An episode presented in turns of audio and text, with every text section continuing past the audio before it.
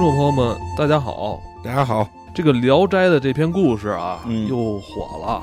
是。嗯，但是我我那个也看了一眼那个现在外边有关罗刹海市的内容，啊，但感觉百分之九十以上都跟这篇文章的这个原文内容嗯都没什么关系。啊，都好像是在解读这个歌曲。对，这歌曲我们就不解读了啊我们不太懂我们不懂，不懂音乐。对对对嗯，但咱们就说说这个《聊斋》这个罗刹海市啊，对，我发现好像这个歌曲也并没有，因为歌我也听了听了一耳朵，感觉好像也并没有完全去表达这个原文的内容，但是他好像用了这么同样的一个名字，是不是？啊，不是，他前他基本是讲了罗刹海市的前三分之一的故事，就是没有讲到罗刹海市，讲的是罗刹海市前边的故事。罗刹海市一共是分这个是一个《聊斋》的名篇嘛，它一共分三部分，它讲的是第一部分。对，基本讲甚至我觉得它这个罗刹海市这个故事，你。看到最后，发现主人公都好像发生了偏移。呃对对对可以再说说、啊。讲讲，实际上罗刹海市有三部分，第二部分是罗刹海市，第一部分叫夺大罗刹国，第二部分叫罗刹海市，第三部分是龙宫，嗯是这么三段故事。是但是它的这个总标题的名字，就是这个《聊斋》的这一篇的总标题名字就是叫罗刹海市，所以它应该是用的这个名字总体的名字，但是借鉴了一些人物的名称，跟他的这个奇遇是吧？对对对对，讲的一些奇遇，对对，嗯那我们今天就是来跟他讲讲这个这个故事，讲完整的这个故事。对，，讲讲这个完整罗刹海市以及它这个要表达什么。这个故事很精彩，不输给西方的那些奇幻的那个奇幻文学。对，以前嗯还被改编过电视剧啊你看过吗？没看过，我听说你看了一下，我看了，就是早期好像孙耀威吧 演过一版哦，但是那个那个改编的那个电视剧，嗯，除了用了这个名字以外，也是一点关系没有点关系都没有。这说实话，这回这歌关系还挺挺大的。其实咱们挺前半部嗯挺热衷于这个去改编这个《聊斋志异》这个电视剧，以前挺挺多的哈，是包括我记得张铁林还演过一版，《聊斋先生》，聊斋先生他演蒲松龄，我记得是吧？他演蒲松龄，，对，有这么一个挺，香艳的，挺 对香艳的，对对对，是是，因为因为内容比较贫瘠的年代，对，对因为说确实因为 让我大开眼界。那个叫叫什么《聊斋先生》是吧？说实话大开眼界。对，说实话，那个这大概说一下，其实《聊斋》这个系列我们之前是做过不少付费的，后来后来不做了，是因为发现重复率有点高，就是总是到后头就是书生和一个，要不然是仙女，要不然是狐妖的就开始谈恋爱了，就是聊斋》的故事很多故事它都有共性，它那个故事脉络都很相似，对很相似。然后说实话，这个《罗刹海市》的最后的一部分是跟《聊斋》里边其他一些篇是有极强的相似性的，对，但是前两部分确实差距还是比较大的。那个，因为我们也其实一直都比较喜欢去聊一些中国传统的这些故事，非常的有意思。很多也是从民间到这个文人再去创作的过程。因为这个《聊斋》据说很多也都是民间的故事，由蒲松龄先生收集起来，然后重新去进行的这个创作，这个非常他也是改编，他最后就每个故事都改改一段自己的这个私货 对对，对，而不光这样，一会儿我们会讲到他最后结尾还很多篇结尾是有自己去怎么思考这个故事的。这一篇结尾是有他自己思考的，就是他最后会加一段，就像《史记》最后有一段什么太史公怎么怎么说，他这段最后也会有一个说就是。怎么怎么看待这个故事，其实也比较有意思。我们也比较喜欢解读这些，《罗大海市》的结尾还是一个比较浪漫比较浪漫比较浪漫的结尾。对，这正好在这先说一下，因为这这个也是一个中国古代的这么一个神话故事嘛。因为上一期讲的那个跟封神相关嘛，好多朋友也问说能不能继续讲，所以我们可能从。呃，我们可能在下周二的时候会发这个关于《封神演义》原著的这个付费节目。我们从一开始从头儿去讲一讲这个《封神演义》的一些故事。我们先可能会讲第一部分是跟妲己如何完成 KPI 有关，对，然后做个广告。嗯，对，妲己在故事里边还是挺残暴的。对对对，介绍一下罗刹海市，非常的，其实，在咱们国家的文化文学上边是非常重要的。你是指的这个罗刹国吗？呃，不是不是，因为现在一般，因为也有人会解读这个罗刹国是不是指的俄罗斯啊？俄罗斯 Russia 对吧？因为确实以前我们会管俄罗斯有一阵儿是叫罗刹的，后来叫俄罗斯。正好正是说一下吧，后来为什么叫成俄罗斯？是因为蒙古发音，蒙古不会直接前头发 Russia 这个音，罗刹它发不出来，它都会前头加个呃，就是所以后来变成了俄罗斯。所以你会发现 Russia 跟俄罗斯是音译会多一个俄的音。这个俄是由于蒙古当时这么叫出来的，那是俄罗斯，俄罗斯对，这确俄实确实更更以前有人会这么叫法国、俄罗斯。俄罗斯有这么叫的啊，有这么叫，咱不知道是不是这是开玩笑还是当时真这么叫，但确实是俄罗斯的俄本身是在人家发音里没有的，所以现在我们有人管它叫俄国，其实是受蒙古影响的，受蒙古文化影响，就是咱们因为蒙蒙古也是咱们这个五六民族之一嘛，对吧？实际应该叫叫这个罗国，应该叫罗国罗刹嘛，乌拉乌拉刹。那个，因为也是以前咱们见他们的时候，都他妈那个那个大高鼻子，那个长得红头发，红头发跟咱长得不一样，而且老老在咱们北方边界捣乱，所以就说他们像是这个这个罗刹这个词儿，这因为罗刹这个词儿指的其实是鬼嘛，嗯是恶鬼嘛。但是这里边说的这个罗刹鬼，罗刹海市里的罗刹不是不是俄罗斯，所以大家有时候也觉得呀，是不是这个人家唱俄罗斯呢？不不是，跟俄罗斯没关系。然后，但是我说它更重要的点是什么呢？这一篇实际上。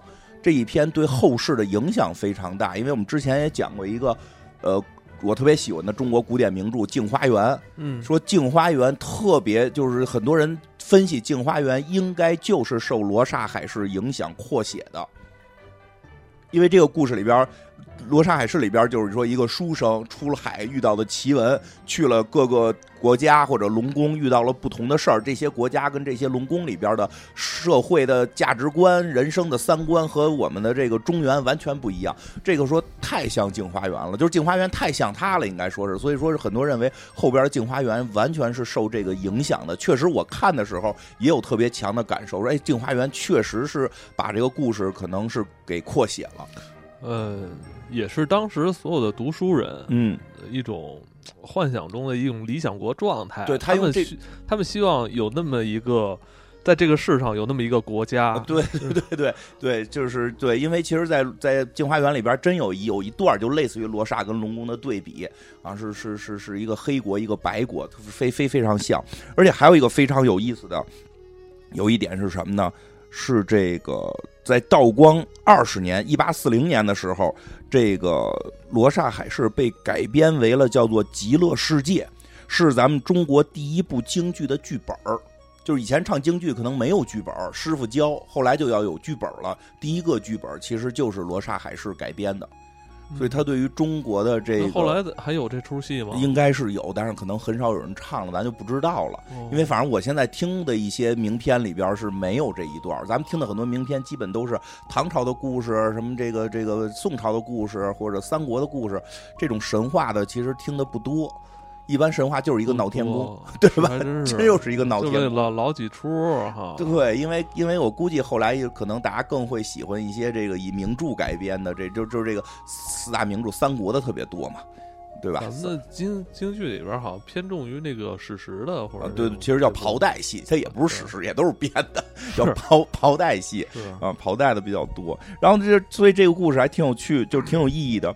然后讲讲吧，这故事我们讲的可能因为这个这个叫什么？这个《聊斋》啊，《聊斋》也也号称是这个惜字如金，其实字儿特别少。我也听过不同版本的，最早我应该是听过王月波老师还是郭德纲老师的版本，然后最近那个曹云金也也也讲了一版，其实都有。听了，都都有，我们也都听了。听了他们在里边其实就是会把这个内容也他们已经扩充了不少，扩充了不少，因为这个原著文字其实不多。虽然在虽然在《聊斋》里边属于比较多了啊，因为《聊斋》里边可能很多故事真就真就两页、三页，对，真就一段就完事儿了。嗯他这个已经算比较多了，但还是惜字如金。但是这些惜字如金，所以才会每个字儿都很有趣嗯啊。就首先呢，就是说介绍了有这么一个人叫马季，姓马，季呢是哪个季？一个马字边儿，一个这个这个叫什么？北田贡，北田贡的这个季啊，这个就是河河北简称嗯啊，字龙梅。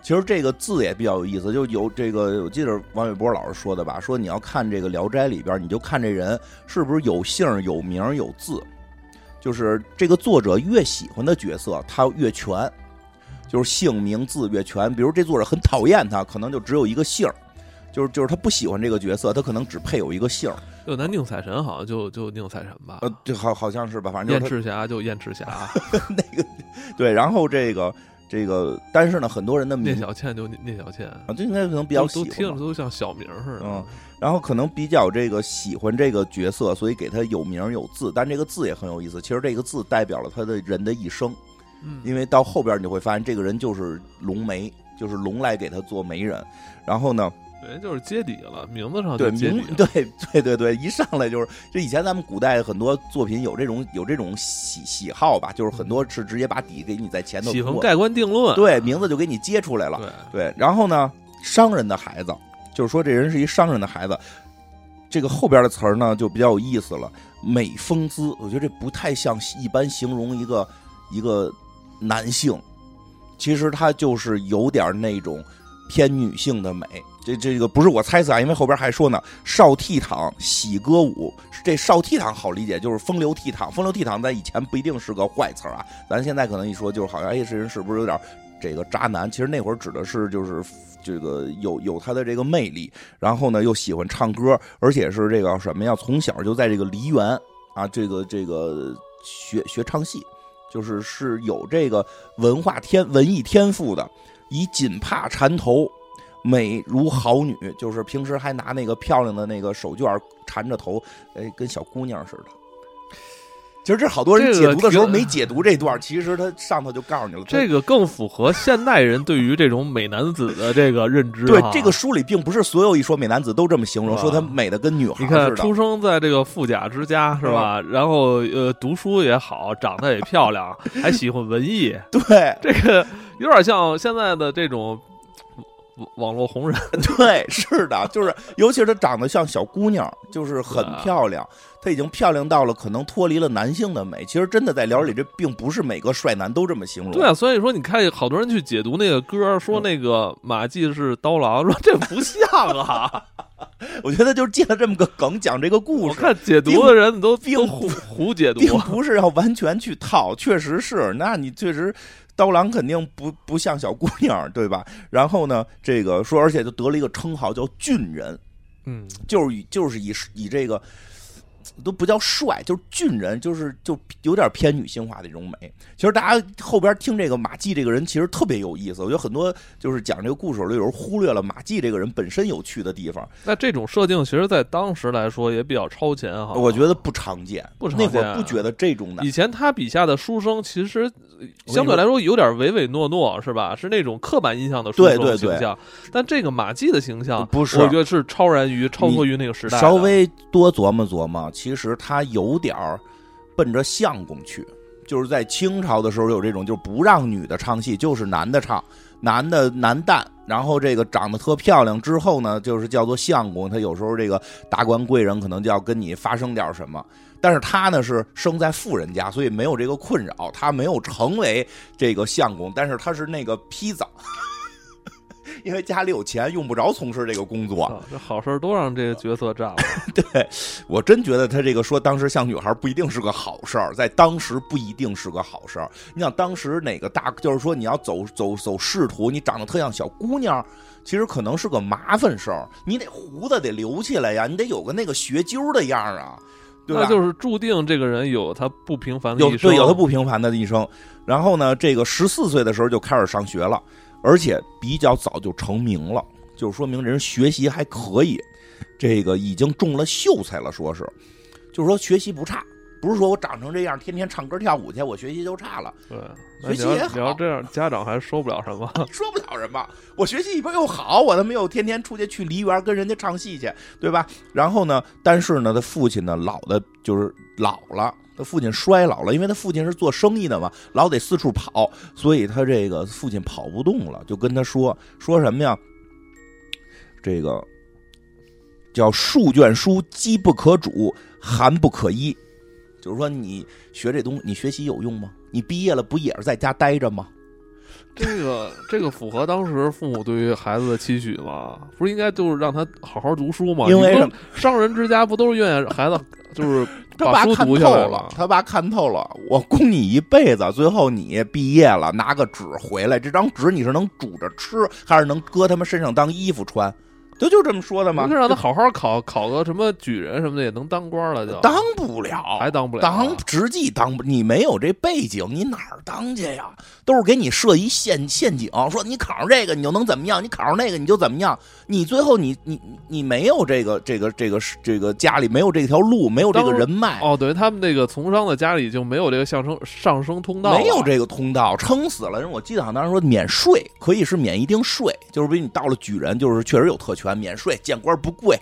但是但是他那个那以前唐伯虎他们呢，唐伯虎也也是读书好啊，对他们家好像是可以的。唐伯虎，唐伯虎后来不考是因为别的原因，是是有说是他看见当地要反了，也有说是他考试作弊，就多种原因。但是他当时不是也考去了吗？开始，而且他爸是什么呀？做海外生意的，他进出进出口贸易，对，就是那会儿免的他妈是地税，免的是你这个这个交这个这个田里的税，你他妈做这个生意好像跟这事儿关系不大。对吧？咱家又没这人脉，你真以为你考上了你就飞黄腾达，能他妈这个什么西为田舍郎，朝登天天子堂，可能吗？有多少这样的？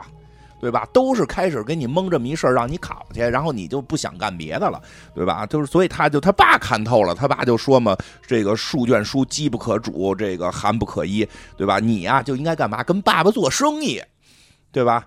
然后 这个马季听了之后，爸爸说的有道理，爸爸说的有道理，所以呢，就也开始做生意了，也开始做生意了。好像这个其实也挺逗的，他这叫什么？叫什么全子母？其实是放高利贷了，开始就是就是放贷，既放贷呢也出海做生意啊。他也有说这全子母可能指的就是拿放贷来指做生意吧，反正就做上生意了。做什么生意啊？去海外的生意。去海外的生意呢，有一天呢，就是这个赶上大风了，给他给刮走了。这知道那会儿出海也不是轮船，都是他妈帆船，风一来不一定吹哪儿去了，给他吹到了一个地儿。啊，咱知道吹到的这个地儿就叫大罗刹国了，但是他刚到那儿的时候还不知道呢。他呀，这段也特有意思，好多就好多地方解读的时候不爱讲这段，但这段就这个马季这个人非常有趣。他到了这儿之后啊，发现这人长得特别丑，这人长得特别难看，他啊就吓着他了啊一惊叫，结果他一叫，看他的人也叫啊，就吓跑了。吓跑之后呢，哎，特别逗在哪儿呢？他发现这是一个生存的办法。叫这个叫这个叫什么叫凡以此欺国人，欲欲呃欲饮食者，则奔而往；这个人精钝，则就是开始吃他的东西。什么呀？就是说他到那块儿，这个发现人不是都特害怕他吗？他发现这事儿了，很快发现这个人适应能力极强。结果他看谁在那儿吃饭呢，就啊冲人这么跑。我说我这段我想我脑我脑补的都是那个星爵，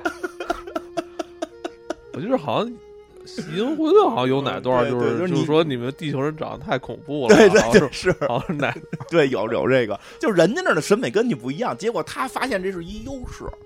哎，这马季很厉害，他他在国内长得算漂亮的，但是国外倒长得丑，没有因此堕落，而且找到了生存之道，就是看见谁吃饭就说啊，朝人跑，对吓唬人家。我看你，我发现也挺奇怪的，为什么你五官都在前面？你五官在后头是吗？然后呢，这这个就给人国民吓跑了，就给人当地国民吓跑了，吓跑了干嘛呀？就去吃人吃的这个点的菜，就去人酒楼里边。今儿我看哎谁那桌子上有烤鸭，我就过去吓他们一个。哎，适应能力极其的强，就这这个是马季真的不一样你。为什么这个马季啊？我觉得这段写特有意思在哪儿？就后头马季这个这个后来是风生水起，对，因为这个人不迂腐，对，他之前咱们认识的那些，呃，封建王朝这种封建时代下的那种书生都太迂腐了。对其实那个，你像宁采臣是典型的，什么一说是女鬼都不敢出门的那种。其实他这里边写了很，就是《聊斋》里写过很多书生，真的很迂腐，就知乎者也，然后到哪儿就这不行那不能。这马季什么叫？我先把话说这儿，说了之后行不行呢？反正咱们得先生存。对，这个马季很不一样，就是有时候真觉得你得匍匐前进，不能说就彻底躺平，你总得吃口饭吧。人家马季用这方法，不光吃剩饭了，还他妈吃剩鱼了，还吃剩鸭子了，对吧？想吃什么吃什么，多厉害，成他们当地一大妖怪了。但是说时间久了呢，他就是瞎逛嘛，时间久了也就离开了城镇，就瞎逛，逛到哪儿了呢？逛到了这个山里边了。他逛到山里，发现比较有意思，这里边有些人呀，长得就比较不能叫漂亮啊，就是顺眼点儿了。正常的，跟自己比较接近了。说什么呀？叫像人了。说之前他看那些要要像妖怪，对，有点像妖其实你。可以脑补，就是那个，就是什么银河护卫队里边这奇怪的人，对，就得长得那么怪，呃除了是个人形以外，一点都不像人了。说到了这山里边，发现有些人呀长得像人了，但是这些长得像人的人是怎么着呢？都衣衫褴褛，如同乞丐。就在这停下了，说看看这村里边怎么样吧，看这村里怎么样。结果村里人也看他，他也看村里人，互相看。看着看着，这书这个原著写的挺有意思，写的什么呀？说这个发现他呀，发现他不吃人，就是觉马飞，就是觉觉得这个觉得这马季不像是吃人的人，所以才稍微靠近他了。就开始这些村民们害怕的是什么呀？怕他吃人。然后靠近他之后呢，就是说跟他们这个聊天了，说虽然呀这个话语不是很通，但是呢。也能互相理解，可以这个一知半解，这个而且这块我跟你说，这块证明这马季有一能力很强，有一能力很强，是这个社交能力非常强，在不通外语的情况下，靠比划开始跟人交流，而且说实话，这书里后来能看到，很快就学会了当地的语言。交流这个事儿很重要，然后学会他们这语言之后呢，就跟他们就说了，说怎么回事儿，说的我呢是来自于这个中国啊，他用的是中国，而我呢是来自于这个中国的这个。他们就说什么呢？这其中就有一个人说说的我的这个祖父，我听我祖父曾经说过，西去两万六千里有中国，就是说从这大罗刹国向西啊，这个两万六千里，因为歌里边一上来不就是说罗罗刹国向东两万六千里吗？有人以为有人会觉得他指的是罗刹国向向向东还是怎么样？实际上他应该是指的就是距中国两万六千里啊，这个他就说嘛，这个西西去两万六千里有中国，然后说这里边的人长得，听说这里边人长得都非常的诡异，啊，说这里人都长得非常诡异，嗯，但是呢都是听说，然后这个今天是一见一见你马季，我真的相信了，就啊据据据此向西，就是据多就是就是以大罗刹国向西两万六千里，果然有一有一个国家人都长得巨难看，就是你马季。马就是你他妈的，我们觉得你还难看呢，对吧？这个没法聊了。就没法聊了。然后呢，就问他，这个马季就问他说：“那你们为什么这么穷啊？说，我从那个城里来的，城里我在那儿吃好吃的呢，你们怎么这么穷啊？”这人就又解解释了，当地人又解释了，说我国所重，就是我们这大罗刹国呀，不重文章，就是你能不能当官啊，跟文章没关系，那跟什么有关系呢？跟形貌有关系。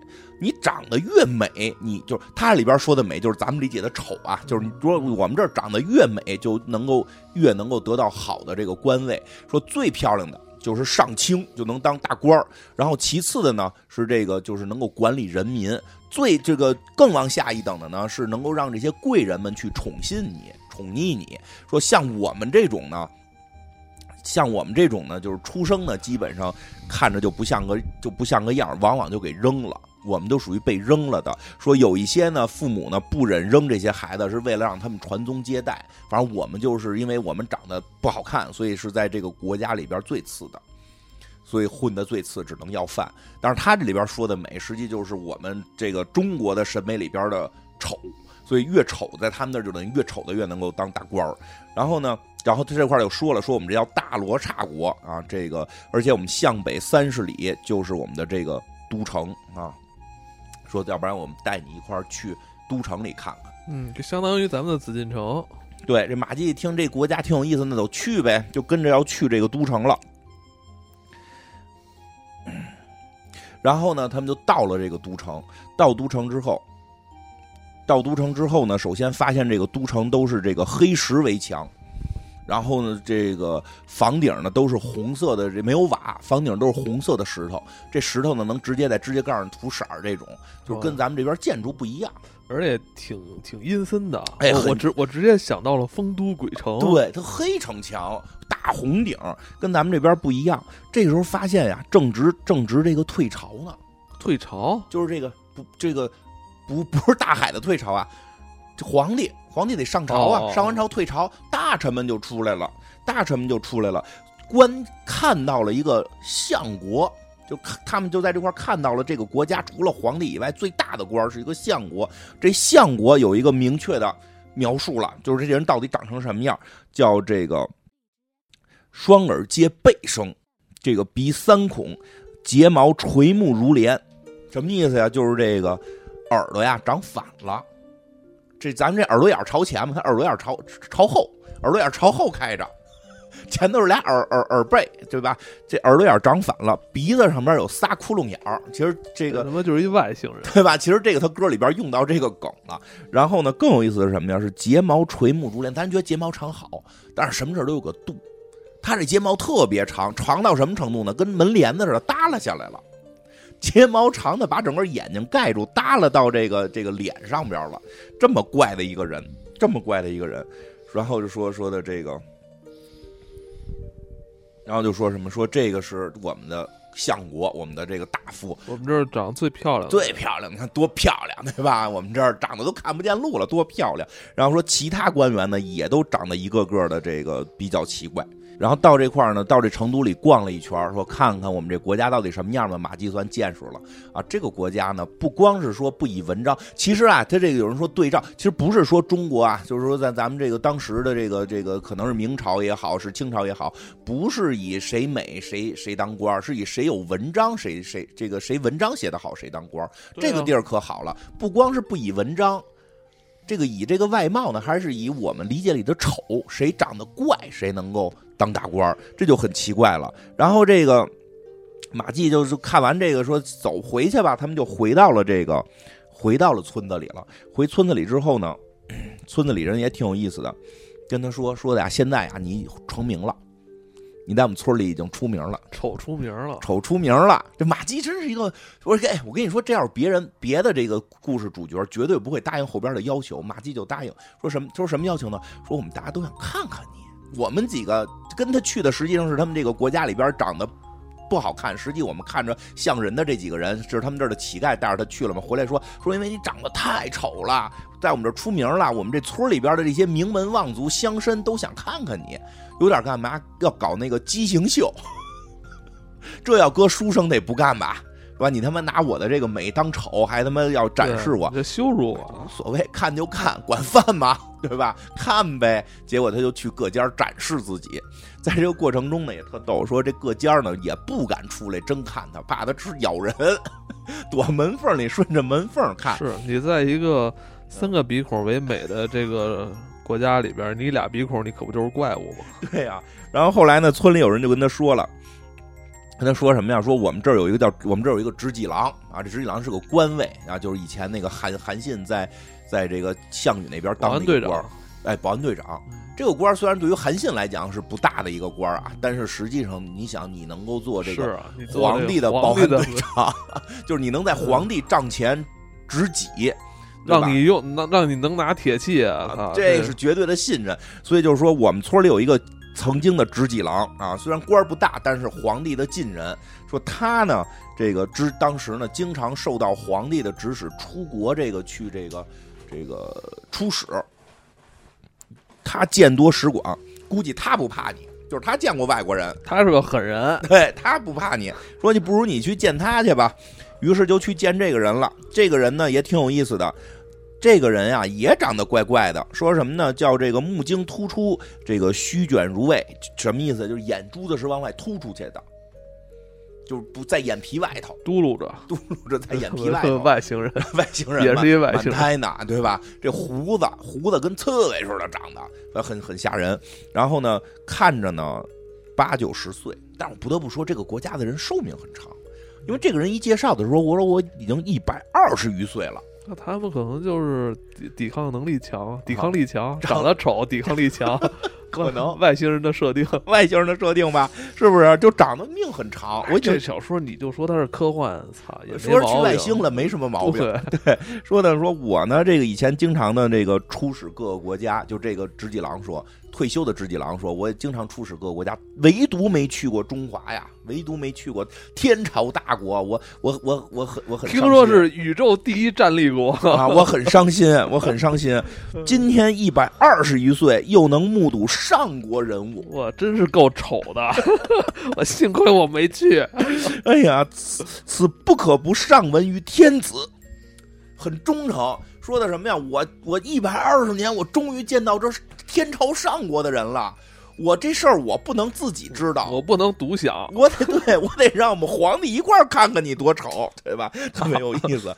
然后这个，所以呢，就是说。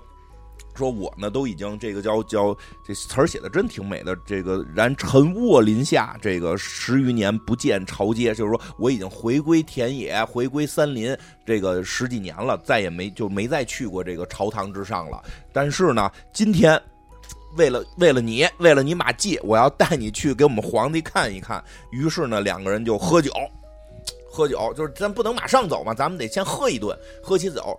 找美女啊！这我估计马季一听找美女都得心里害怕，对吧？找我们这儿的美女给你表演表演啊，待客之道。于是就上来了几个叫什么，这 也挺逗的，貌如夜叉，这个 貌如夜叉的这么几个女的，以白锦缠头啊，这个。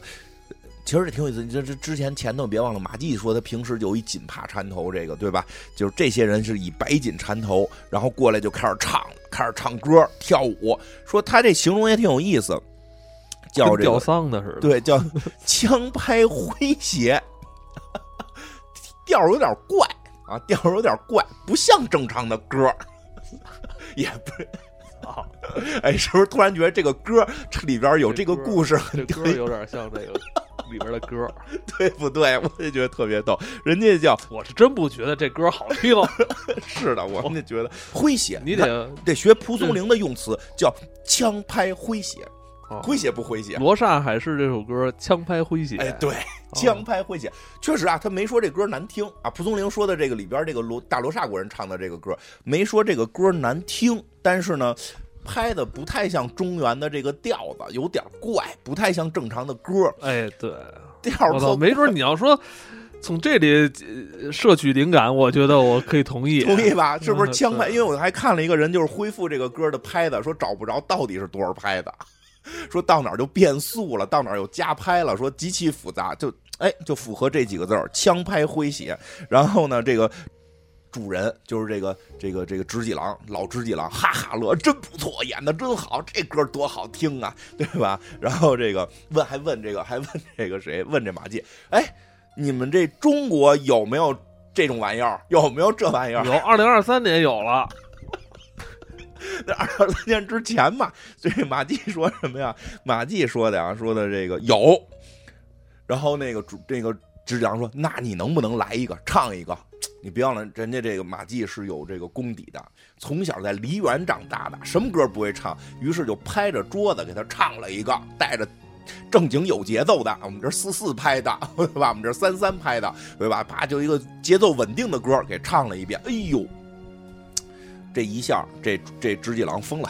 知己郎说：“这个义哉，这声如凤鸣龙啸，这个得为所闻啊！”哎，可以，这个罗刹国还是这个。呃，懂音律的啊，哎，其实这点特别有意思。他们虽然以丑为美，但在歌上边，他们其实跟中原是一样的。哦，他们听得出歌的好坏，还是能听得出这个音乐的这个对于自己的这种愉悦的程度。对，他说你这个还是能听出来，你这个确实好听，你这个确实好听，说的 不行。我这必须得给你这个推荐上去，你这个太了不起了。于是第二天带着他去皇宫了，说我们这儿有一个天朝的人，然后这个特别长得虽然丑，但是唱歌好。哎，长得丑虽然长得丑，唱歌好。咱们记，咱们看怪物唱歌，这是一个多大的一个娱乐项目，对不对？皇帝不能不看呀，看看这个怪物唱歌，对不对？这什么呀？大臣们不干了，大臣说不行啊，说长这么丑，吓着皇帝怎么办？这个消息不能让皇帝知道啊，对吧？这让皇帝知道，给皇帝吓着了，谁的罪，对吧？给我们再治罪了怎么办？啊，就不要让皇帝知道这个事儿。于是皇帝根本就不知道，啊，这个就就就没见着，没见着。很这知己郎很伤心，说你看看，现在也不是什么事儿都能让这个圣上自己亲自听到、亲自看到，也没有办法。于是这马季他们就又回村了。这回回村之后挺有意思，知己郎喜欢他呀，就经常的跟他吃啊喝，因为你看马季也挺逗，马季在这也不工作了，就在直一郎家混，就在直一郎家混。你不是爱听唱吗？我们他妈以前我梨园长大的，我什么不会唱，就天天给他唱。有一天。我估计啊，这不是京剧嘛？就咱们刚才也说了，其实京剧里边很多是袍带戏，对吧？最火的就是三国的故事。所以这一天呀，这个马季要可能要给他来一段，来一段长坂长坂坡了。他要演个张飞，说今儿我给你唱一个厉害的了，我要给你来一张飞。说张飞是谁呀？说张飞是一个黑脸的汉子，对吧？这个就是就我们这儿有名言嘛，这个张飞李逵还有一什么地雷的，对吧？就他 拿这个。炭给自己脸涂了，演张飞嘛，对吧？以黑为主，给自己脸涂了。这个以眉涂面做张飞，主人一看疯了，太漂亮了！张飞就是你们那儿大美人儿啊！说你你拿这个墨涂脸这个事儿有意思，这个事儿涂完之后，在我们这儿你就属于巨美，这属于一个化妆品了，这属于一个邪术了。说这样。你就以这个张飞的面目，就是涂黑了的这个面目，见我们的宰相，一定可以让宰相喜欢你，一定你会重用。赶紧把酒席撤掉，然后现在派人去请这这个咱们十里八乡这边几个大官来看看你这个张飞的面容。于是呢，就酒席换下，这个他涂上脸在这演张飞，让各个大官过来看。大官看都惊了，说前天见他不是还丑丑 鬼呢吗？怎么现在这么漂亮啊？说这确实值得这个送给皇帝，对吧？当然，这个谁，这个马季其实不是很乐意。马季说什么呀？马这个马季说游这个游戏有可，就是说，如果咱们就是说，咱哥们儿一块玩我给我涂黑了，给你乐呵乐呵，你觉得我这挺可笑的，我逗你一乐可以。但是何能意面，呃，何能意面目涂容显？就什么意思？就我我我跟咱俩玩我可以。博你一乐，但是难道我现在要把脸涂了，让我不以我的真实面目，一个假面具，我戴着面具在这个世界上生活，是为了让我的生活变得更好，让我变得能够这个成为达官显贵，这样对吗？对吗？在这么一个以丑为美的世界里，我把我本来美丽的这个面孔挡住，一个丑陋的面孔出现，就是为了多有点钱，能吃几顿好的，这事儿对吗？哇，这等于在拷问马季的道德底线。对呀，然后这直戟郎说可以，马季说好吧，就 对这个这个直戟郎就是强行要求马季心想玩呗，奶诺。其实马季就这话说归说了，但是我在这儿没别的生存方，没有别的生活方式，而且你们既然就这样了，玩儿就说玩儿呗，就卖我的丑相呗啊！如果卖丑能挣钱又怎样？又不是啊！原来是这话，金花说的。我操！突然感觉马季说，马季想的，马季没写这个词儿啊，但是他提开始提出了灵魂的质问：何能以面目图显？何能以面目图容显？然后后边马上马马乃诺就是可以，人逼到那份儿了，要不然天天跟人知己郎家混吃混喝嘛，对不对？于是呢，他就是这个去给人表演了。哎呀，这个火了，太火了！这个也交给了国家，交给了这个皇帝。皇帝也见了，他就涂着这黑脸去见了皇帝。皇帝就问说的：“这个中国怎么样啊？”马季就讲了中国的一些情况，皇帝一听，哎呦，这太有意思了！天朝，天朝啊，了不起的国家呀，对吧？这个我们这儿可不这样，对吧？这个我们这儿什么？我们这儿是靠谁美谁谁谁谁当大官啊？不是靠你们那儿还有考文章，对吧？然后呢，这个说的你。就是听说啊，听说你会雅乐，就是听说你会这中原很高级的音乐，给我们来一个吧。于是就开始了这个表演啊，这个做靡靡之音，然后王大乐，然后拜为这拜为这个呃大夫啊，这个一下就成为官了。然后皇帝天天宠信他，这个这个应应该就是看他跳舞啊，没干别的，挺好的，挺好的。但是呢，这事儿特别有意思，我觉得写的特别有细节，特别好玩。说的这个时间长了吧？时间长了什么呀？上半部也要接近尾声了。对，对，快接近尾声。就是他怎么离开这儿的，其实特有意思。这个时间久了呢，官僚们呢就开始啊，觉得他他妈这脸不是涂的吧？他其实，在你你要明白一个事儿啊，在他们的国家里边是以此为美。他们开始发现马季的这个美是是装出来的，不是真美。是弄了一假面具在这儿装美。所以在他们的那个世界观里边，你这是一个，你你你这不是好人。啊，你这不是好人，因为我们一会就觉得大罗刹国肯定都是坏人，这那其实不是，他们只不过是美丑颠倒而已。但是在他们的意思里边，你这个你这个装美在这骗皇帝，所以就大家嘀咕他，但是呢又不敢直接揭穿他，怕这个皇帝说，因为现在皇帝很宠信他，所以这帮人就不跟这个不跟这马季往一块儿走。这马季就就在这个朝堂之上呢，就是非常被孤立了，很有意思。被孤立之后，他自然就。不安害怕，就是这帮人现在天天在我背后嘀嘀咕嘀嘀咕。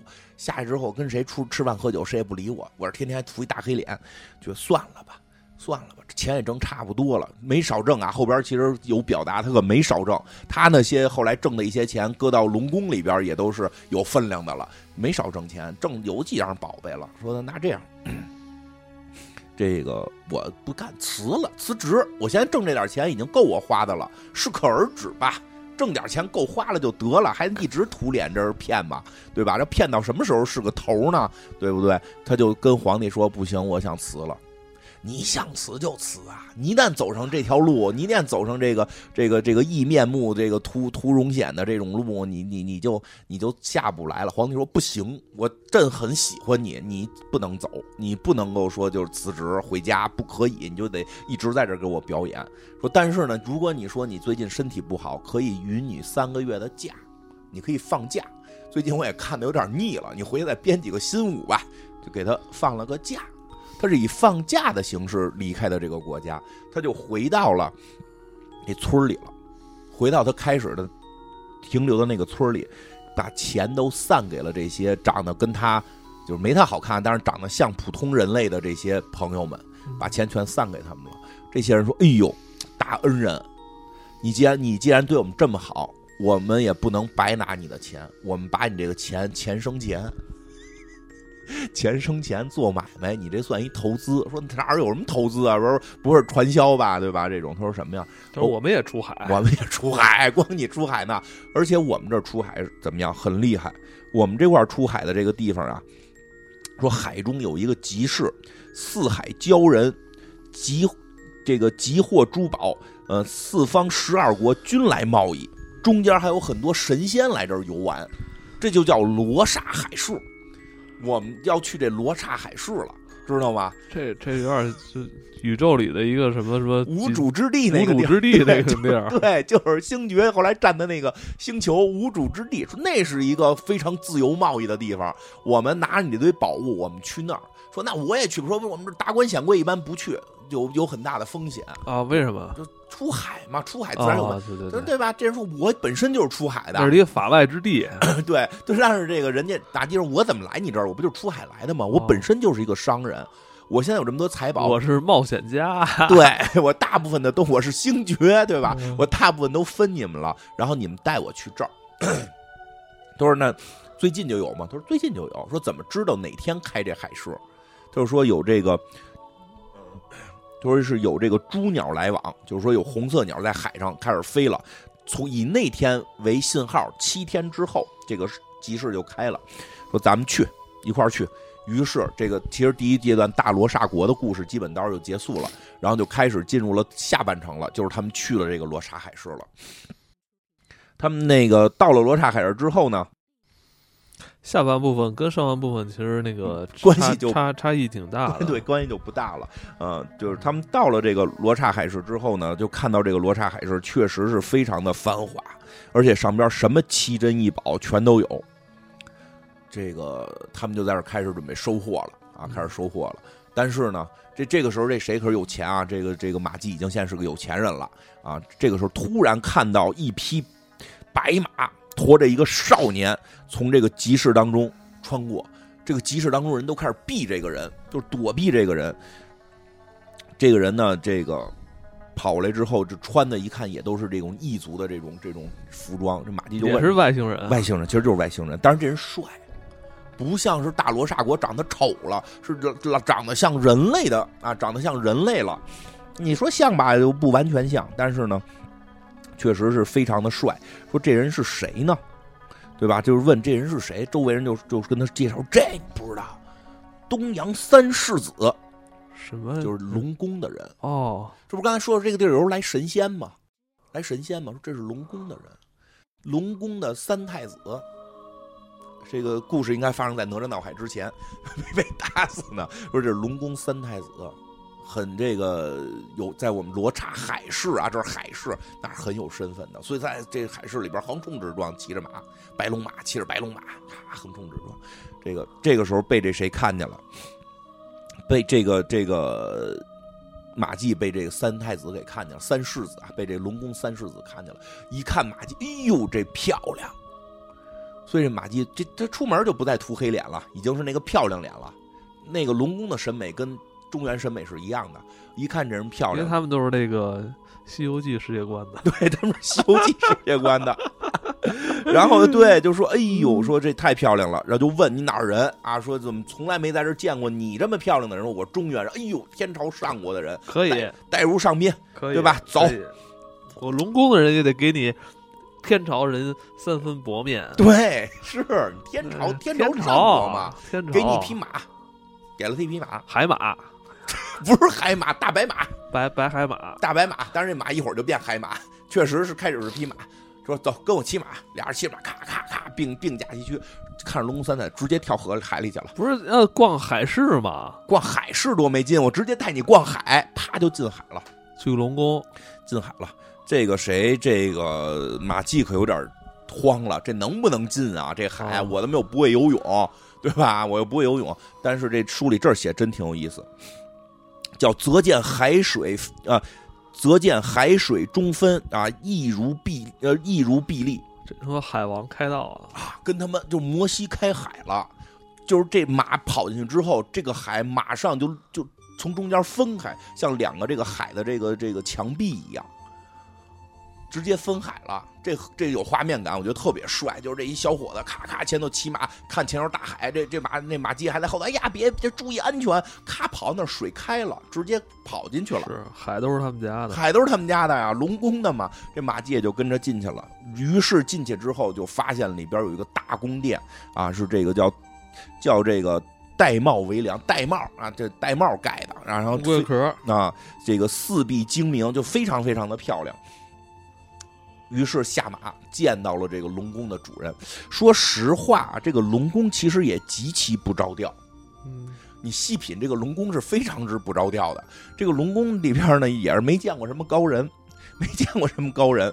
你知道他到那个大罗刹国，大罗刹国觉得他是个丑八怪，但是他到龙宫啊，就由于他长得漂亮啊，这边一看他就是就是这世子先跟他爸爸说说的，我今天逛这个罗刹海市，我看见一个中华的贤士。哎，你是跟他对诗了呀？你是跟他这个问话了？就是见他长得漂亮，你就说我见到一个贤士，所以引荐给大王。哎，这龙龙王一看了不得了，龙王一看，哎呦喂，你，哎也是啊，什么都没问呢，直接就说先生文学士啊，这个必能牙关驱送。这哎，这说一下，他这个这个这个《聊斋》里边其实写了好多种典故，这个什么意思呢？这个叫这个牙关驱送是一个典故，这挺有意思的。说说是指指的啊，就是他的文学水平已经超过了屈原、宋玉。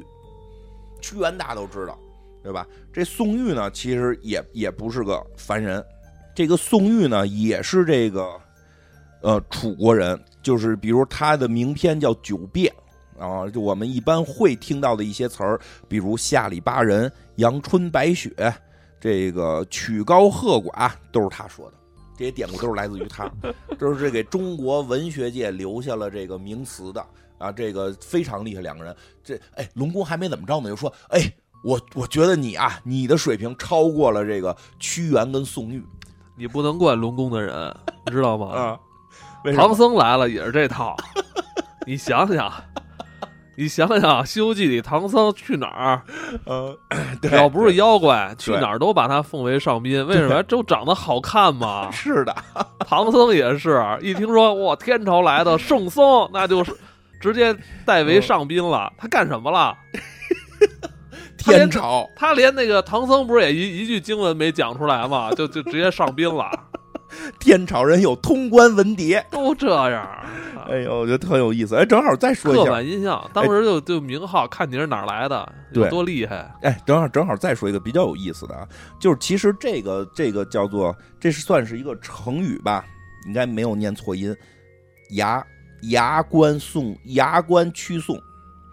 牙关曲送就是这个，这个是它，它是出自于还不是《聊斋》，它是有一个典故，它出自于一个叫做唐朝的，叫做杜审言曾经自夸自己的文章是可以使这个屈原跟宋玉做这个牙关的，而且还说自己的书法能够让王羲之拜服。说这人怎么这么狂？这个中国历史上有这么一个人，叫做杜杜审言，他最早用的这个词儿。但是非常有趣的时候，说这典故来自于这儿，为什么呢？他据说也是唐朝早期的一个诗人，也算是开创了一一派一派这个唐朝诗的风格。但是他确实还是在文学史上无法跟屈原、宋玉这种人，至少屈原根本不能跟他这个并驾齐驱，达不到这个程度。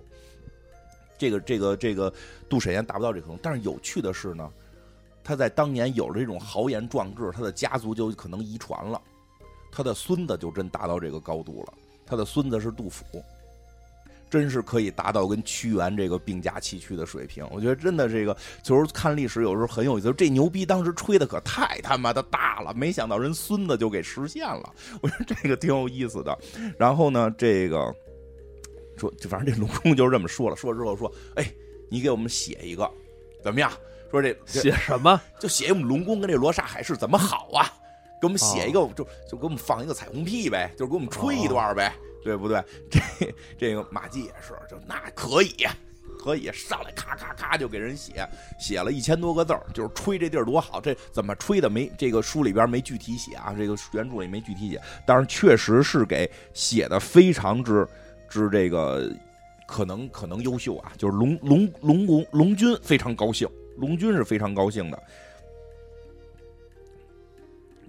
这个说什么叫先生雄才有光水国多矣，就是你的这个雄才让我们龙宫都放光彩了。于是哎说的我就有一个想法，给他们龙宫写了一软文，对，哎呀，我就想想、啊，吹了一通我。那天我去龙宫了，说能不能给我们讲一个播客呀？吹一段我们这龙宫，对吧？我们广告也没少少接过，我们也可以吹一吹嘛，吹一吹如何来龙宫旅游嘛。龙宫旅游局什么时候给我们发个广告，对不对？但是人家这个你知道这代价是给咱发广告，旅游局之后，香港旅游局、新西兰都有，都有新西兰旅游局。对这哎这你知道这报酬是什么吗？报酬大了。哎呦，说的说的，我现在有一个想法，不敢想。不能白写，不能白写。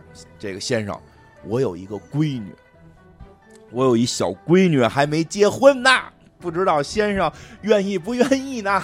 对吧？这个先生呢，哎呀，这个马季，哎呀，我得说说马季这个人呀，真是一个随遇而安的人，但是任何时候都能想到更好的生存之道，很惭愧的答应了。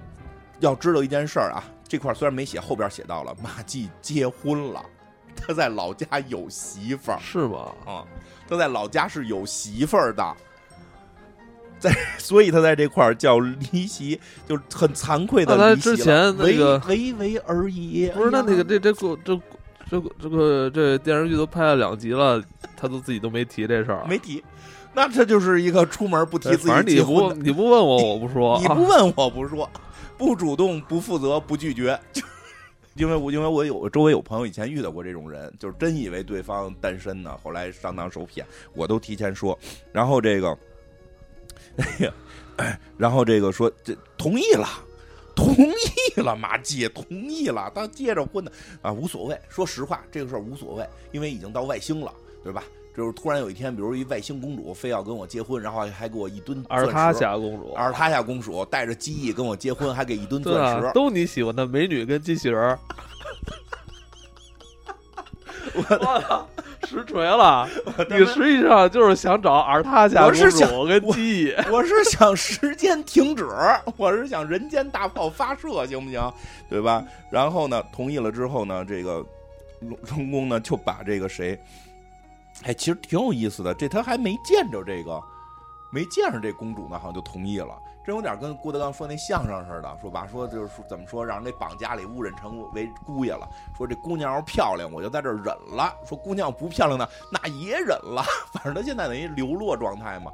这哎，姑娘一搀出来，那太漂亮了，对吧？太漂亮了，是这个仙人也，就是仙人也，就就简直就是这本人本身就是仙人，龙女嘛，还开眼了也，对吧？然后于是两个人当晚成婚。当晚就成婚了，珊瑚之床，这个是以八宝，这这这这个帐外流苏啊，这他过上了过上了神仙一样的生活，嗯，过上神仙一样的生活。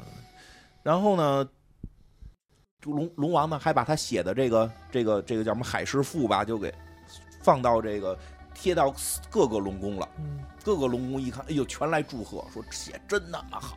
这彩虹屁吹的是盖了，对吧？盖了，盖了帽了，对吧？老北京人写的吧？盖了帽了，真地道，不海盗啊，真海盗，对吧？然后呢，这个龙梅这个名儿也在四海之内就成这个名声起来了。所以说，他为什么叫龙梅？实际是从一开始就告诉你了，他最后会跟龙结婚，他就跟龙结婚了。龙结婚呢，这个就比较厉害。这龙呢，确实比妲己强，没有受到生殖隔离的影响。反正后边确实要给他生孩子了，但是呢，他不知道，他没想那么多。他每天在这儿吃喝玩乐，挺开心。说这龙中龙宫当中啊，有一棵神树，这棵神树就就特别的这个漂亮，特别漂亮。这个奇珍异宝，这个晶莹剔透，而且这上边这个这个树上边还有什么呀？还有这个鸟，还有这个。这个鸟来这儿就是神鸟来这儿唱歌，神鸟来这儿唱歌。说这特别像那个三星堆啊，对对对对，是的，是的，我我我感觉是有点的，是吧？神鸟还来这儿唱歌，他们都在龙宫呢，还在水里呢啊，来这儿唱歌。这歌声啊很美，歌声很美，打动了这个马季。歌声有时候一优美啊，他就就就是这个会让人有一些思念之情。会有些思念之情，他突然想起来了，哟，我家里边好还有个媳妇儿呢。哎呀，我家里还有个爸爸，还有个妈妈，我这挺长时间没回去了。当时我沦落在这个大罗刹国的时候，我回不去，情有可原。我当时都他妈的这个以以面目图图容显了，对吧？这个现在我在龙宫啊，我在这又娶了一房，我跟老丈人过挺近，这事儿不对。才琢磨过来，就是这个，要不然有种说法嘛，这个这个叫什么温，这叫叫什么仓廪实知礼节嘛。你现在吃的好，穿的好，就开始想着，你说真是一直饿着，你那会儿得先生存下去嘛。现在在这过这么好，想起来了，于是呢，他又跟这个公主说的，跟这个龙宫公主，跟他这媳妇儿说说的，要不然跟我回家吧，家里边他也没提他有媳妇儿呢，家里边还有爸爸妈妈呢，你也见见公公婆婆。公主说你。一提这话，咱俩关系到头了。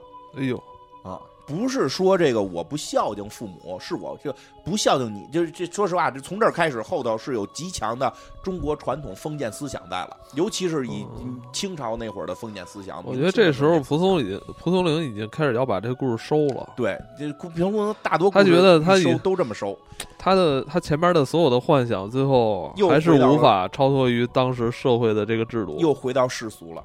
所以这龙女，她觉得她的梦已经该醒了。对对，这龙女就说了，说的我我不见你父母是我不对，而且故事从这儿开始，主角已经变成这个龙女了。对，说我不见你父母是我不对，但是呢，人跟神，毕竟是这书这个这个不是一条路上的，咱俩走不到一块儿，不能长久。你要一直在龙宫呢，就还好；但是既然你已经按其实按他们神仙的话，就是你思凡了。这么美好的生活你都思烦了，我肯定不能挡着你回去见父母，那是天下最不最最最不对的事儿。你回去见父母，你回去见没问题，但是我实在是没法跟你回去，因为我是神仙。说但是呢，你也放心，就不会对你不好，对吧？就是这个财财宝什么的都有。说然后呢，我还得告诉你一个事儿，说说的呀，这样。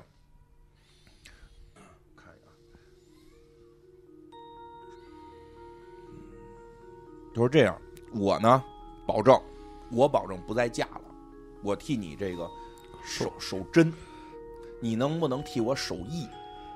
啊，这我就真的觉得是有一就就是这个有有一些对女性真的很不尊重啊。但是这个他这逻辑是什么呢？就是说什么叫真呢？就是我不再跟任何男性发生，就甭说关系了，就是后边去表达龙女连妆都不化了，因为他认为化妆是是取悦男性，那我连妆都不化了，我跟男的永远不会再有关系了。你呢，替我守义是什么呢？你别娶正妻，你可以把通房丫鬟生上来。就是你可以娶妾，因为在中国古代，妻妾的地位是有一个巨大的区别的。妻是一个人与人之间的关系，妾实际上相当于有一点像像这个仆人，就是跟那个你看那个那个那个叫什么《红楼梦》里边那个王夫人多有地位，对吧？那贾环他妈那赵姨娘。他妈谁都过去能啐他两口，王熙凤过啪啐他一口，他比王熙凤他妈的那个还低，他自己亲闺女都不认他，说吧，说谁是我舅舅，对吧？舅舅是是谁？他就认认那个认那大妈的那个兄弟为舅舅，都不认自己亲妈，所以在古代妾的地位比较低。所以这龙女就说呢，这个这意思吧，就是你这个性生活呢，可可可以纳妾解决，但你只要不生正妻就可以。就是，但是我是替你要特别熟，我觉我我不合适，我觉得不合适。你说这个嘛？不是他这意思就是，人家那书，他这书里边这段确实是这么写的。这就是说我替你守贞，你替我守义，我觉得这不不对等。我个人觉得在不对等。但是当年，但是人那个龙女就不想不想那些事儿呢，也人不喜欢那些事儿，没劲的。就是，但是说实话，在当年啊，但是回到历史原型，在当年。哦，那这个就是对于男性来讲，可能是比较这个要求了，有要求了。有什么要求啊？你不不不生正妻这个事儿是是对当时男性有要，因为人家你你人家那你对，你再找一个人家也想生正妻呀，你等于是不行，你就不能生正妻，你不能，你永远只能是妾，对吧？那我我得有一身份呀，不行，你不能有身份，那正妻在龙宫呢，对吧？就是他他有这么一个逻辑。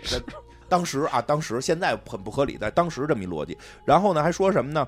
说的说如果这样的话，咱俩以此为盟，婚姻呢，咱俩这个婚就是咱俩这婚姻还行，要不然咱俩算分居是吧？对，咱俩算分居。如果说的你当时如果你不守此盟，咱们这个婚姻就会变得不吉利。而且我觉得原文写的挺浪漫的，就是龙女说，嗯，咱俩只要相爱又。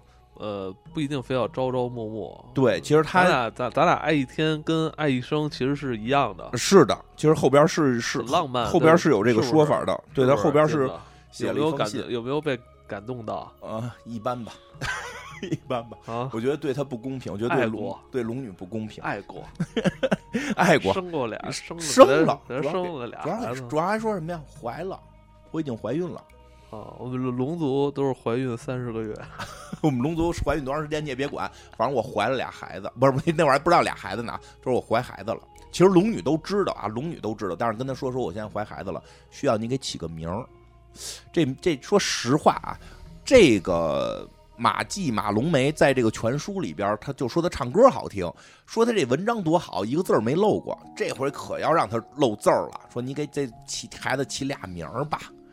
我说的说的这个男孩叫什么，女孩叫什么，你给起一个。我说孩子这马季憋半天，这男孩不如就叫福海，女孩叫龙宫。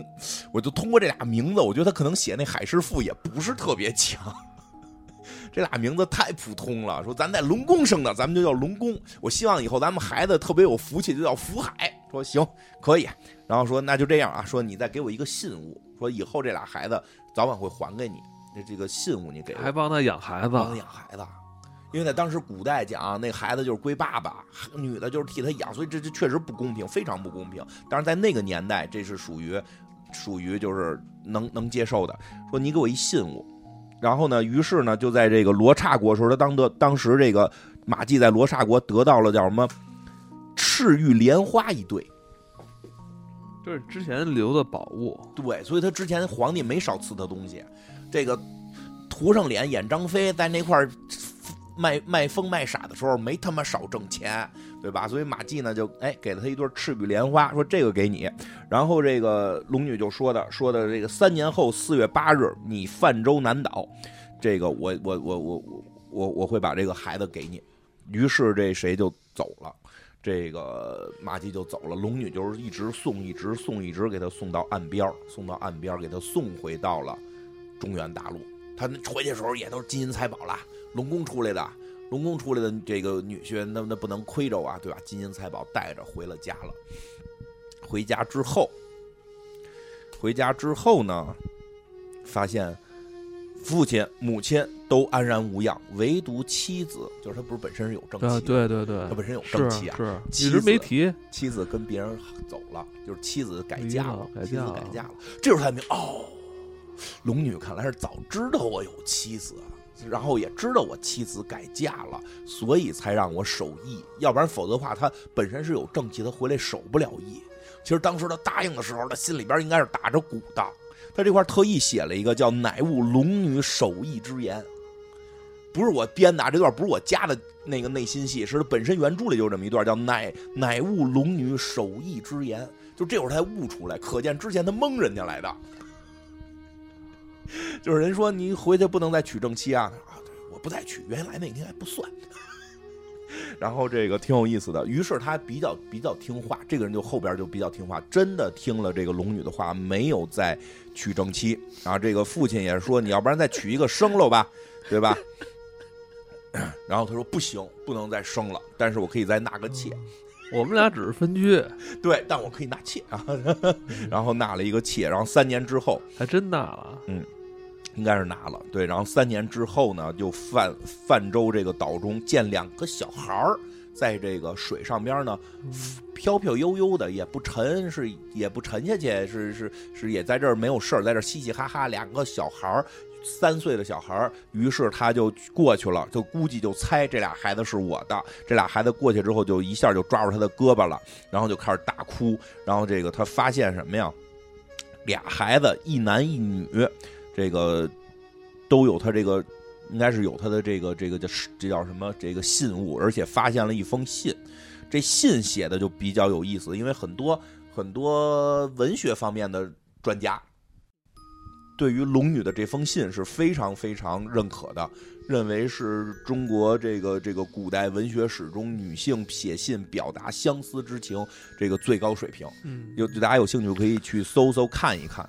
然后有水平是这龙女哈，对对对，马有季没写，马季写的什么都没一个字儿没见着，反而龙女写这个极有马水平季就写了四个字，对福海福海龙宫，好，对吧？很有意思。然后他写这四个字，这不是写四个字，写了一篇儿，写了一封信，这个浪漫很浪漫。看完都要哭呃，了，真的是它里边，比如什么什么这个。呼呼三年，红尘永隔；盈盈一水，青鸟难通。就就都也都是典故。青鸟指的是这个写信嘛，就是嗯信件也都通不了。这个结想为梦，引领成牢，这个都非常好。后边还有比喻，后边有一段比喻，我觉得写的特别传神。就单从爱情角度啊，不不这个不抛抛开那个这个当时的一些封建的思想，单从爱情角度，这段是我觉得写的特别漂亮的，写特别感动的。他就说什么呀？就是我一直思念你，思念的都这个这个这个特别的劳累了，甚至都，然后就就其实有时候知道，你只想一个人会特累是吗？啊，心会疼，而且会累，就是你会很累，啊，不知道，不知道 是金吧？花知道，嗯，以前吧，以前吧。然后他举了，然后他说什么呀？顾念奔月横娥，这个且须贵府。就是我突然这时候，我就我想你想这么累的时候，我突然想起来嫦娥奔月了。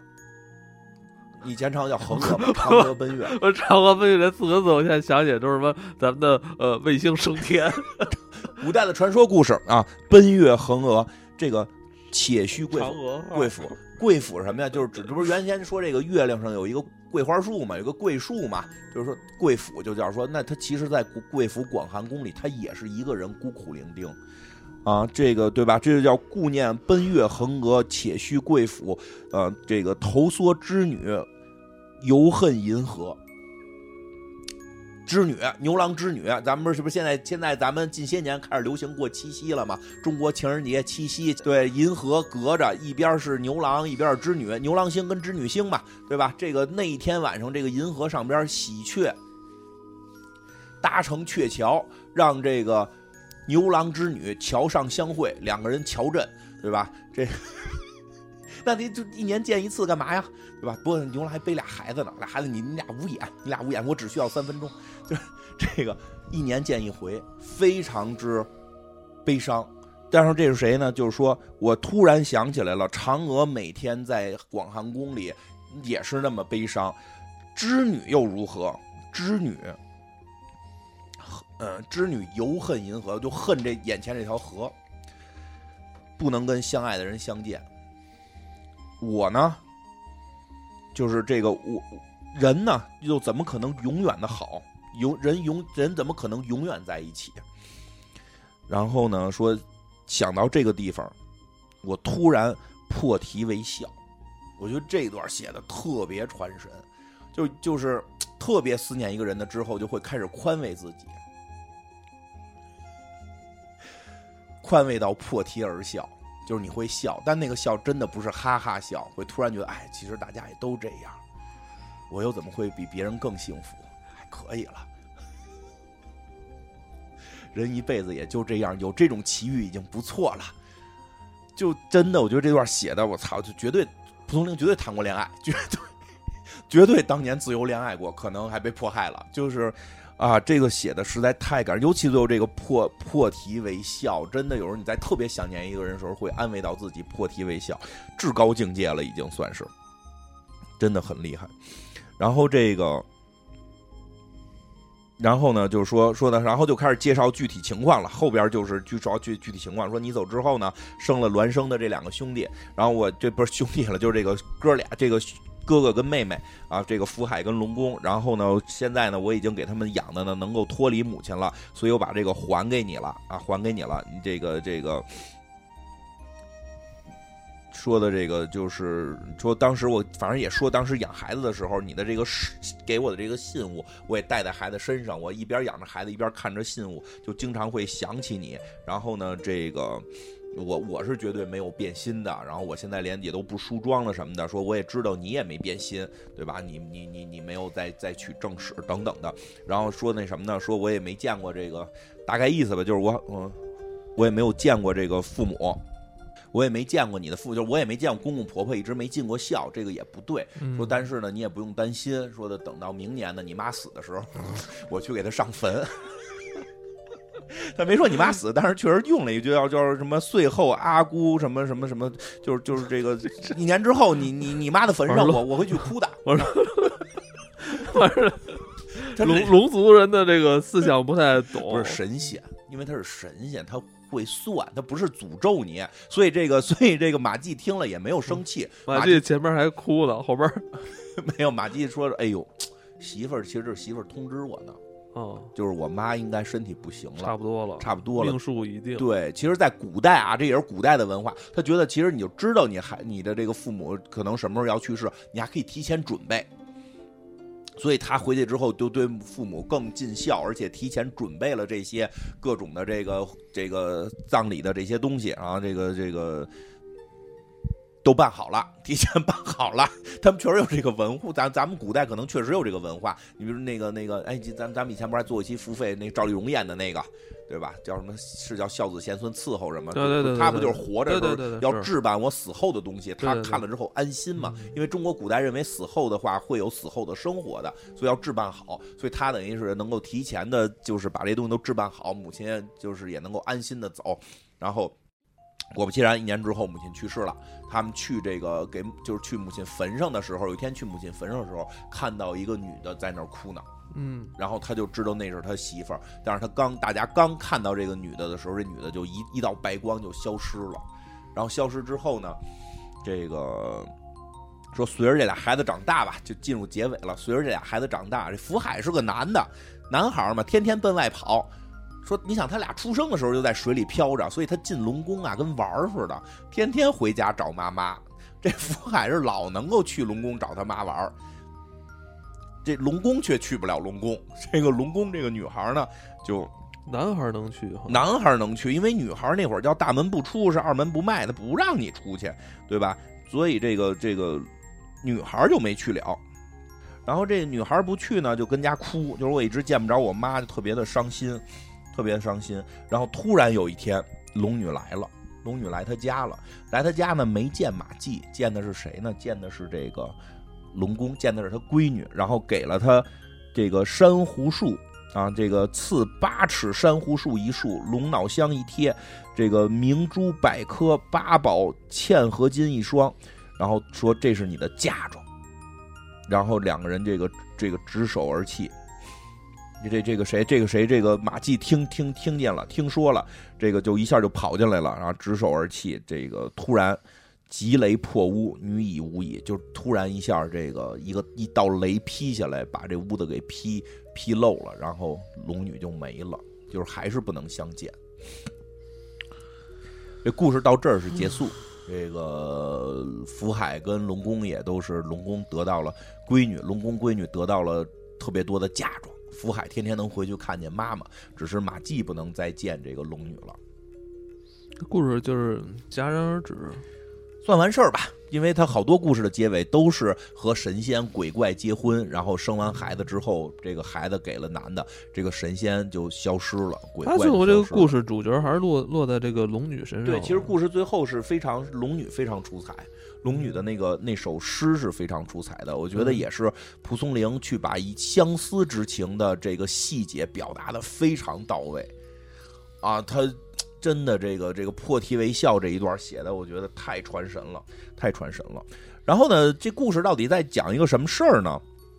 这个蒲松龄也很有意思，就是他可能也免得免得大家通过猜，哎，这是讽刺谁呢？再打起来，所以他干脆呢就自己写了一段。所以这个故事结尾还有一段呢，叫这个“一史誓约”，就是其实它很多结尾都有这段，就是说有一个叫有一这个我怎么看这个事儿？他说这个他说呢，这个花面逢迎，视情如鬼，世家之癖，举世一折。我觉得这个特别的有意思，特别有意思。就是呢，其实呢都一样。举世一辙嘛，就是都差不多。呃，很多事儿没有，就是你看你是从哪个角度看，但实际大家都没有那么大的区别。就真的罗刹国就跟中原有绝大极大的区别吗？龙宫就跟罗刹国有极大的区别吗？或许没有。哦，其实蒲松龄最后想告诉大家，虽然他们美丑颠倒，但是也没有区别。没有什么太大的区别，然后是对吧？然后对吧？后来他就还有一段叫什么？哪有什么这这歌好听，那歌就不好听的，都不好听。叫 都不。然后你看后边还有一段叫“小残小好，大残大好”。就这这这些歌手唱的歌都不好听，你还要在这不好听里边，你还要站队谁唱的歌好听？嗯，都不好听，都好听。说好听点的话，都不好听就是都好听。对，也是。然后叫“小残小好，大残大好”。什么意思？就是说，这个也挺有意思，这也是一个典故。然后呢，那个直接讲讲他意思，就是说呀，说说是唐初这个语出唐朝韩愈，他是说呀，这个这个做文章或者说写写东西啊，写下的文字啊，这个自个儿觉得不是特别好的时候啊，就是有些小的惭愧，大家就会觉得，哎，你这写的不错。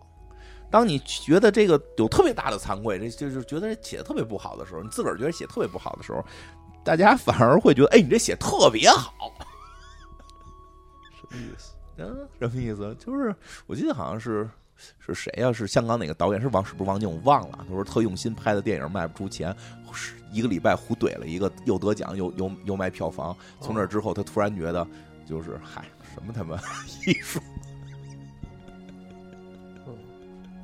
对吧？小残小好，大残大好，就是你做的东西啊，不一定你觉得好的，大家都觉得。我觉得这个好与不好，其实本身也不重要，不重要。关键是现在是大家拿来来站队，对，这个月站站他，下个月就站别人。对呀，是啊，因为因为上个月的时候，我看还不是大家都说自己什么叫什么那英话什么的，就是说那英特别好，就是就是特别直。就是是，现在大家都希望自己是这样的，大家都是像这样的人，这那有这么一上个月是有这么一说法吧？忘了具体的那个词儿了。我很少看这个，就说自己那英化了嘛，说就是很直接，很直直脾气，就是这样的话，世界能少一点什么弯弯绕绕呗。结果这个月怎么又都改出了首歌，大家又都开始说那英不好了呢？是啊这风向等都没等着，到底是该说的好，该说不好，对吧？好像还是一波人一边倒的，就就就那个一边倒的开始那个叫叫怎么说？要打倒那个曾经四四位知名的歌手。对，别的不说，就那英这是最令我不理解的，因为那英就是上个月在玩命夸他，而且是大家会自诩为我已经那英化了。你是看的那个短视频吗？不是，就是微博，就是当时就是上个月就有一个一个专有名词，我忘了，反正那意思就是说我那英化了。哎，我我就经常喜欢看那种，比如说在那个一一个帖子上面，就是两个人发生不同的观点，我真希望他们俩打一架。下架，哎，就像一马斯克跟扎克伯格是吧？你俩就打，你俩打铁笼战、八角笼中战。现在就是这些人呢，他们他们不打，然后他们呢要煽动，呃，让别人都支持自己啊。有点意思吧？煽动战队现在是有有点意思吧？对吧？然后最后还说了一个，说的这个，呃，显荣富贵当于。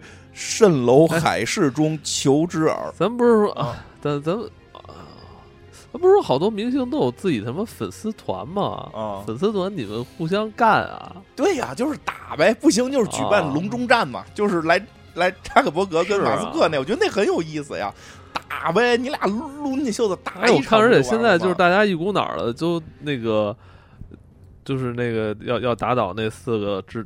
知名歌手怎么感觉那那些歌手的那个粉丝团不出动啊？他们不太，他们好像粉丝团不是很，好像老一辈歌手不太会弄，没什么这种粉丝团是吧？对，不太会弄。我之我有一朋友不是粉头，没有粉头。我我一朋友是粉头，就是老老歌手的粉头，不不是这四个，别的老歌手的粉头。当时有参加一些比赛，他就说过，就呼吁说大哥大姐们能不能投点票？他们说你出专辑我会买，别让我在这瞎投票。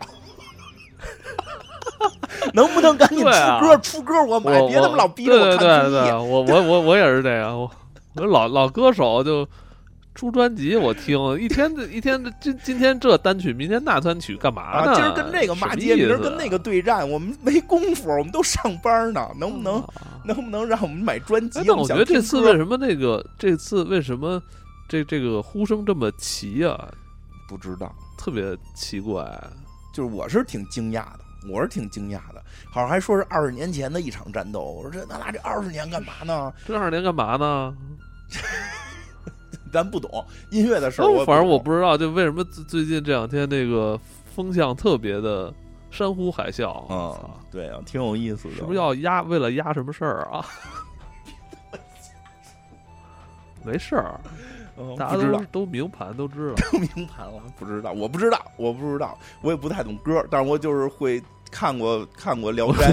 我觉得这整个事儿都非常虚幻，因为你回过头来看，回过头来看，这首歌可能也就蹭了这个原文的百分之十吧。我觉得，对对对，用我的话讲，我可能觉得它百分之十都没有压上。嗯，但现在所有人都认为，就是怎么着，就是就改编的特别好，什么又这又那的。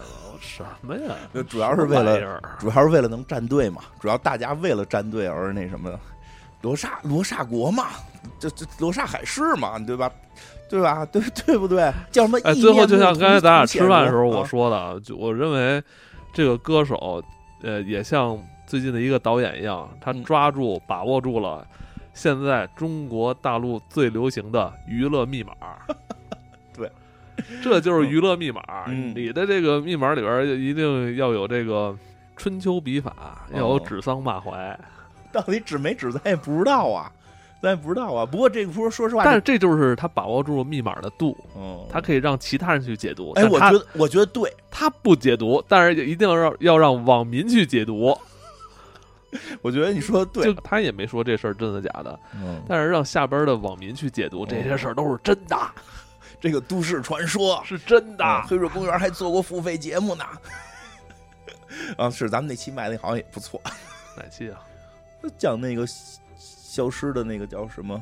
消失的妻子，然后在柜子里消失。有，咱们录过，咱们录过日日日日本传传说里边有过。有过那么一期，咱们录过，卖的挺好。不记得，不记得了。然后那个，正好最后再说说那歌，其实结尾部分还挺有意思。提到了一个哲学家，啊，那个维克根斯坦，是电驴的儿大。你给讲讲，我觉得这是特逗啊。就你怎么知道这都上古的事儿了？上古的事儿就以前就是电驴特别盛行的时候，就那时候不是天天就开着电驴挂挂一些什么那个盗版游戏的。什么电影嘛？以前电驴上就有一哥们儿，也是一大神啊，哦现在也也是一大神，就是这个计算机技术特别出色一大神。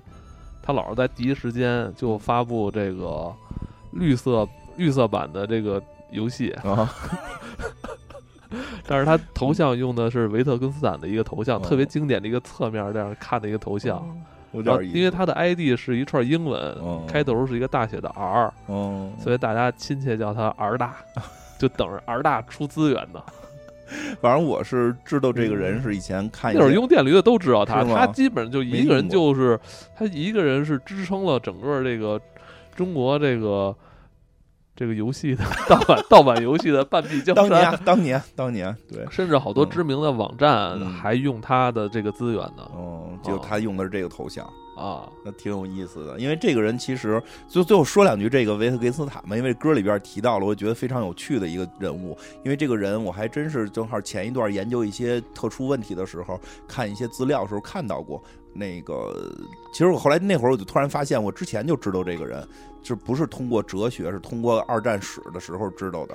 因为这个人挺有意思的，这个人是二战时期间的，就是一战、二战期间的一个哲学家嘛。他在一战期间写的他那本那个特别有名的一个哲学书籍，好像叫《逻辑哲学》。然后他最有意思的是，他他家里边，因为这歌里边有唱到什么欧欧钢，这个这个其实他父亲是一个欧洲钢铁大王，是奥地利的欧洲，是奥地利的钢铁第一人，就几乎奥地利的钢铁都是他们家的，特别有钱，但家里边有遗传性的自杀倾向，然后家里边很多人自杀了，然后他呢这个也巨聪明，号称是天才，非常喜欢。就是这真跟一般大家理解哲学不一样，他非常喜欢数学，非常喜欢数学，喜欢数学，喜欢喜欢工科，然后父父母也给他就是掏钱去学这个，然后他上学的时候呢，就是等于家里边是奥地利首富，可以理解为是奥地利首富，然后他又是个犹太人，然后又极其聪明。然后后来一战的时候，发打一战的时候，他就报名参加一战，因为家里有自杀倾向嘛，所以他对生死比较置之度外，在一战得了非常多的奖章。然后那个这个让他的同学非常嫉妒他。然后他后来在监狱里的时候，他后来被意意大利俘虏，成为战俘。在监狱里的时候，那他没跟人说我以前同学是希特勒，就是就 是小学同学，嫉妒他的就是他的那个就是他同学就是希特勒。然后后来他进监狱的时候就写了这个他的这个哲学书，说说希特勒跟他是同一个学校的，而且据有当时我看二战的一些历史说，据希特勒为什么后来那么仇恨犹太人，说好像跟他有关，就是因为他班里边有一个又又有钱，成绩又好，又有钱，成绩又好，极其有天赋，然后都去一战打，因为希特勒也去一战打仗嘛。希特勒得了一以希特勒以一个一个睾丸丧失一个消失一个睾丸为代价得了一个奖章，说这个人。不光得了一堆奖章，然后在监狱里边还他妈写了一个逻辑学的书。然后希特勒后来不是也在监狱里写说他们俩历史是有相似性的，他们俩曾经是有一张照片嘛，就是他们的那个啊，他们俩一个苦出身，一个富家子，对，特别有意思。然后希希特勒就是想想打破这个，对，所以他想打破这个这个阶级的牢笼。对，所以当时有种说法，这民间传希特勒虽然讨厌他，其实是希特勒特别想成为他。是的，有种说法就是希特勒为什么后来那么恨犹太人，就是他受小时候这个同学的影响特别大对，他特别恨但是人，希特勒也画画，以为你搞哲学，那我就搞艺术。就搞战争了。然后这个维特根斯坦搞的这个哲学还挺怪的，而且他就是他成名之后，维特根斯坦特有意思，他成名之后就没搞哲学，去去那个当园丁了，后来还去当过小学老师，就是他觉得。特别有意思一点是什么？他觉得哲学的问题都不是正经问题，他认为哲学问题都是语言病，就是都叫哲学病。他认为我们提出的很多的奇怪的哲学问题，全是由于我们本身语言存在一定的问题。他认为世界的思想就是我们语言的，就是一种语言我觉。得也是，语言决定了好多这个人的逻逻辑思维方向。对，所以他开创了近现代的一些语言的一些，但是他前前期跟后期的那个那个，后来大彻大悟了。他后来认为语言都有问题。他早期认为语言能描述清楚世界，所以他就说了好多类似于白马非马这种这种逻辑理论，他就开始去讨论语言的根本逻辑是什么。然后到后来，他连这个都打破了，他认为语言这个东西其实叫语言游戏，你说的疼跟我说的疼可能不是一个疼，我们能交流就行，你不要去考虑这个真的疼到底有多疼。他好像举的像有些例子说，一个武士说疼和一个小朋友说疼，那个疼不是一个概念。但是呢，我们能用它去交流，这个概念就可以了。所以有时候你追求一些本真的真相，其实你根本追求不出来。就是他后后来思想变得非常的有意思。但是回到这歌里，其实特别有意思，就是你你说的疼跟我说的疼可能不是一个疼，你说的马虎跟我说的马虎可能指的不是一个人。但这件事儿不重要，因为我们现在就要 就要大家一起说起来。他好像举个例子说，我盒里边有一个甲虫。你你你有一火柴盒里有一甲虫，然后咱俩就开始聊甲虫的事儿。我也没见过你的甲虫，你也没见过我的甲虫，但是咱俩能聊得特别好。再可能又有一个人过来跟咱聊甲虫，呀，那盒里边都没有甲虫，他能都能跟咱们在这块一块聊。通过咱俩聊的甲虫，他也编出一个来一块聊。说这叫语言的游戏，就是他的哲学比较复杂，我也讲不太明白了。但是真的，我觉得后头引这个梗还挺有意思的。我觉得他这有点这歌吧，你好听不好听搁一边我觉得特有意思的是，没有点行为艺术了。像一个社会实验，对吧？到底指的是谁？大家就开始，对吧？这个很很很有趣，没意思。我不喜欢，我喜欢纯粹的东西。我喜欢这歌里唱的爱就是爱，恨就是恨，骂人就是骂人，脏话就是脏话。我不喜欢那种影影绰绰的东西。来点来点直接的，简单直接的。嗯，你可能不允许嘛。